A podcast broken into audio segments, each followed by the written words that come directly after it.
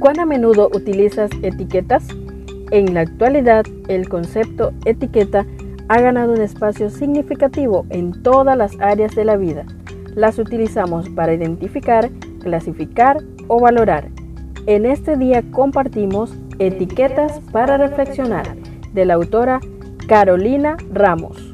365 reflexiones agrupadas bajo 7 etiquetas. Querido joven, descubramos la etiqueta para hoy.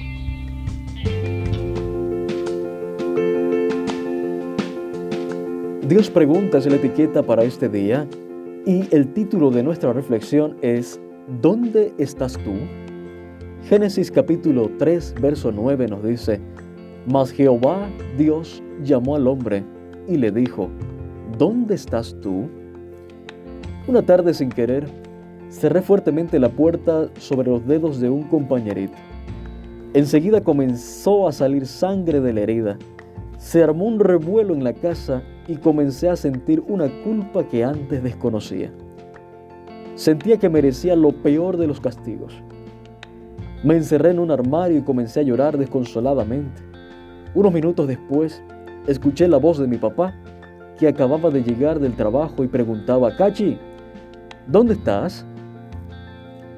Me encontró acurrucada en la oscuridad, sofocada por el calor, las lágrimas y el dolor de un corazón de seis años que no soportaba tanta angustia. Y para mi sorpresa, me abrazó. Al salir de la habitación vi la condición en la que se encontraba mi compañerito. Fuimos a la clínica para que lo atendieran. Sufrí al verlo así, al ver el resultado de mi error y precipitación. Pero antes de eso, había recibido el consuelo paternal. Antes de enfrentarme a las consecuencias, había recibido esperanza. ¿Sabes? Lo mismo pasó con Adán y Eva aquel día en el Edén.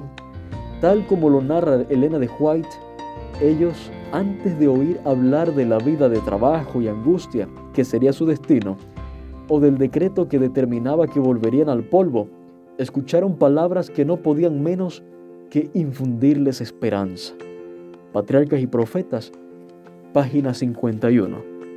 El conocimiento del mal y la tendencia a errar son cosas inherentes a nuestra naturaleza desde aquella primera vez, pero es maravilloso que antes de dar la sentencia, Dios nos recuerde que hay esperanza y victoria al final.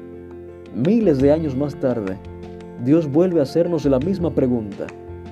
No sé si hoy su pregunta te encuentra escondido en la oscuridad del pecado o caminando con libertad en la luz de la paz que Él te da por haberte tomado de su mano.